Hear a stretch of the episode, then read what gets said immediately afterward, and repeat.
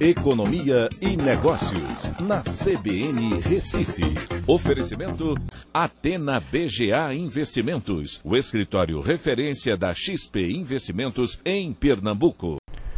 Olá, amigos, tudo bem? No podcast de hoje eu vou falar sobre a tão esperada eleição da Câmara e do Senado finalmente teve um desfecho. E foi um desfecho que, para o governo, foi o melhor possível. Ele é, o governo Bolsonaro conseguiu eleger o presidente do Senado no início, no, aliás, no final da tarde, né, com Rodrigo Pacheco, é, e também a, ontem à noite conseguiu eleger o Arthur Lira, né, que era o seu candidato, para o comando da Câmara. Então, com isso, a gente tem uma mudança importante na configuração né, dessas duas casas, com um apoio agora do Centrão muito forte ao governo Bolsonaro. É diferente do que tínhamos antes, né, principalmente na Câmara, quando Rodrigo Maia era presidente. E isso traz aí uma expectativa de mudanças importantes na, condição, na condução né, da política econômica brasileira. Né? O que se alegou por muito tempo é que uh, a Câmara, principalmente, eh, não estava pautando né, as reformas e as medidas apresentadas pelo governo Bolsonaro, que estava uh, engavetando uh, muitas das reformas importantes. E isso principalmente no ano passado, né, a gente não viu realmente muitas dessas reformas prosperar. Uh, o que se espera?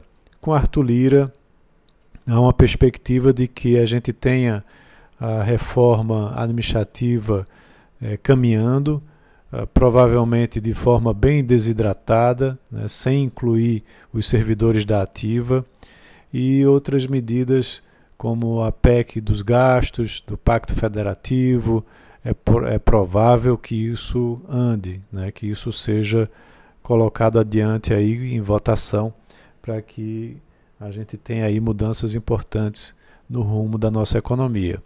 A reforma tributária, é, isso talvez possa partir do Senado, mas da Câmara provavelmente não vai ser uma prioridade. Né? Vamos ver. É, agora não há mais desculpas, né?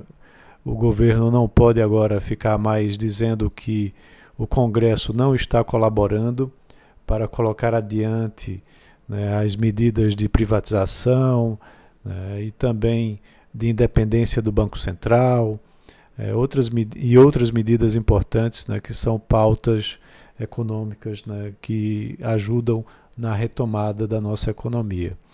É, espero que o que eu esteja falando realmente aconteça né, e que a gente tenha uh, uma um, um, ano de 2021 com muitas reformas econômicas seguindo adiante né, para que a gente veja a economia brasileira, a questão dos gastos também sendo reduzidos é, e uma é, retomada é, num processo de austeridade fiscal. Mas, claro, isso tudo vai depender muito do desempenho desses dois presidentes, né, agora à frente da Câmara e do Senado. Então é isso, um abraço a todos e até a próxima.